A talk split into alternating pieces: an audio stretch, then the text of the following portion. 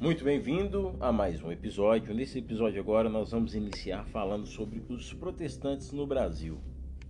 Em 1807, numa cláusula sobre a Inglaterra para o Brasil, quando a família real foge para o, o Brasil, então houve essa cláusula permitindo que os, o Brasil abrisse os seus portos para comércio. E com isso também existia uma cláusula dizendo que os protestantes poderiam sim entrar no Brasil desde que os seus tempos religiosos não parecessem com os tempos religiosos que eles já estavam acostumados, que eram aqueles tempos europeus. E por isso, diga-se de passagem, que muitos templos não se parecem com aquela estrutura arquitetônica que nós temos na Europa, né, que existem na Europa. E com isso, é, em 1824, os alemães foram o primeiro grupo de luteranos congregacionais a vir para o Brasil, em sua maioria é, soldados e pessoas do campo, pessoas simples. Então, isso foi a primeira grupo de, de pessoas que vieram para o Brasil, era o protestantismo da imigração. Posterior a isso, vieram também os, os protestantismos congregacionais ou os protestantismos de missões. Eles vieram para também o Brasil, é, juntamente com Robert Robert Cayley e sua esposa Sara. Eles chegaram ao Rio de Janeiro no dia 10 de maio de 1855 ali na cidade de Petrópolis. Eles começaram a evangelizar, caindo então na graça de Dom Pedro, achando bem entre a família real. E no ano de 1858 eles conseguem plantar, eles conseguem inaugurar a primeira igreja protestante. Agora nós vamos passar por uma breve explanação sobre a história de algumas igrejas que foram as primeiras a entrarem no Brasil. Posteriormente a isso, no ano de 1859, é Ashland Green, sim, diz o nome dele, é meio difícil em inglês.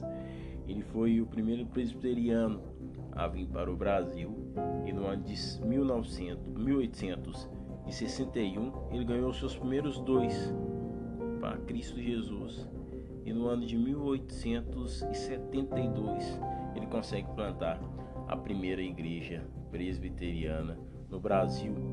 É uma doutrina, um ensino que ganhou notoriedade no Brasil e foi se espalhando muito rápido. Já agora a primeira igreja batista, ou os batistas, William Burke chega no Brasil por volta de 1881, juntamente com sua esposa, e vai para Santa, vai Santa Bárbara. Lá ele começa a ser um missionário da, da congregação, dirigindo ali um grupo de norte-americanos que estavam ali. Depois ele migra para a Bahia. Em 1882 ele consegue implantar então a primeira igreja batista lá na Bahia. E agora então chega Goodman e Daniel Berg. Talvez você que conhece a história já sabe de quem estou falando da maior igreja protestante do Brasil, a Igreja Assembleia de Deus. Eles chegaram em 1910 e começaram a frequentar uma igreja batista, mas eles saíram lá daquele movimento que nós falamos agora há pouco da Rua Azusa. Eles eram dois missionários e através da vida deles, eles em busca de oração, uma vida de oração, em busca do Espírito Santo, eles conseguiram então os dons do Espírito Santo e todo aquele movimento pentecostal, aquele movimento é, protestante, se deu através da vida deles e eles foram a base no Brasil, o pai da Igreja Assembleia de Deus, que é essa grande potência que nós conhecemos hoje no Brasil e mundialmente.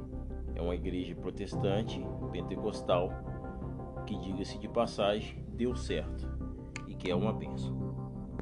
A igreja parecia que ia tudo bem, que estava crescendo, principalmente aqui no Brasil, com essa descoberta, essa chegada de vários homens várias presenças marcantes de vários nomes na história. Até que então vem as guerras e tudo muda.